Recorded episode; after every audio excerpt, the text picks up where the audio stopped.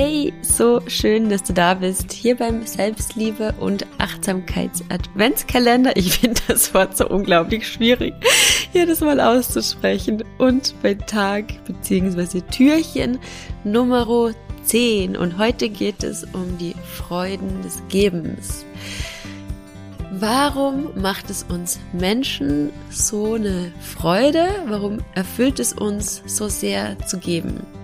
Ich glaube, dahinter steckt zum einen Sinn, äh, zum einen auf jeden Fall ähm, diese, dieser Aspekt der sozialen Verbundenheit, weil wir alle doch sehr soziale Wesen sind und es irgendwie auch brauchen, so ein Zugehörigkeitsgefühl zu haben und das Gefühl zu haben, dass wir wichtig sind und dass wir was zu geben haben und dass es schön ist, dass es uns gibt und geben kann das eben sehr, sehr, sehr stärken.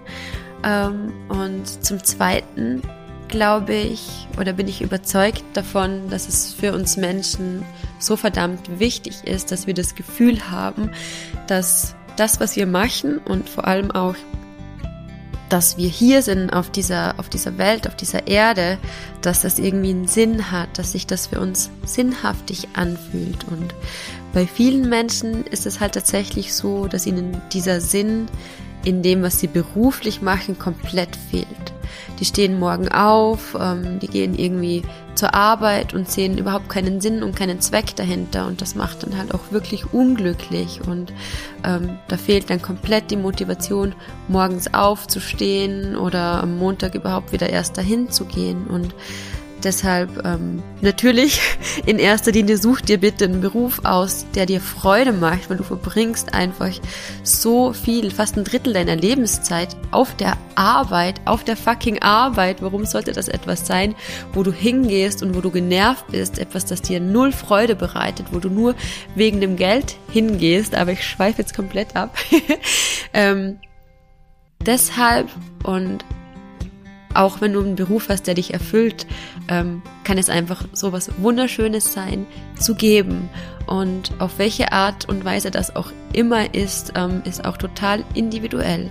Bei mir persönlich ist es zum Beispiel ähm, dieser Podcast, den ich hier ähm, einfach kostenlos für euch zur Verfügung stelle, der wirklich viel Zeit auch in Anspruch nimmt. Ähm, das macht mir aber so eine unfassbare Freude und vor allem, wenn ich dann Nachrichten von euch bekomme, wie, wie euch der Podcast weiterhilft, ähm, wie dankbar ihr seid, was sich schon alles bei euch verändert hat, dann ähm, erfüllt mich das mit so viel Freude und Dankbarkeit, weil ich weiß, hey, okay, das, was ich mache, kommt auch bei euch an.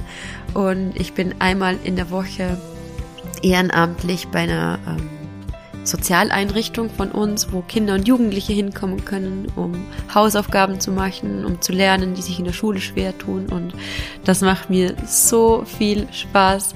Ähm, und ja, ich möchte dich dazu einladen, dich dazu ermutigen, auch dir etwas zu suchen, wie du zurückgeben kannst. Und das muss jetzt nicht sein, dass du irgendwo ehrenamtlich arbeitest, wenn du die Zeit nicht dafür hast, aber ähm, ich glaube, wir finden jeden Tag kleine Dinge, wie wir geben können, auch wenn wir nur irgendwie jemandem ein Lächeln schenken, der es gerade braucht. Also, was kannst du heute geben aus vollem Herzen? Mit dieser Frage entlasse ich dich in den heutigen Tag. Ähm, falls du dich noch nicht in meinen Newsletter eingetragen hast, mach das unbedingt.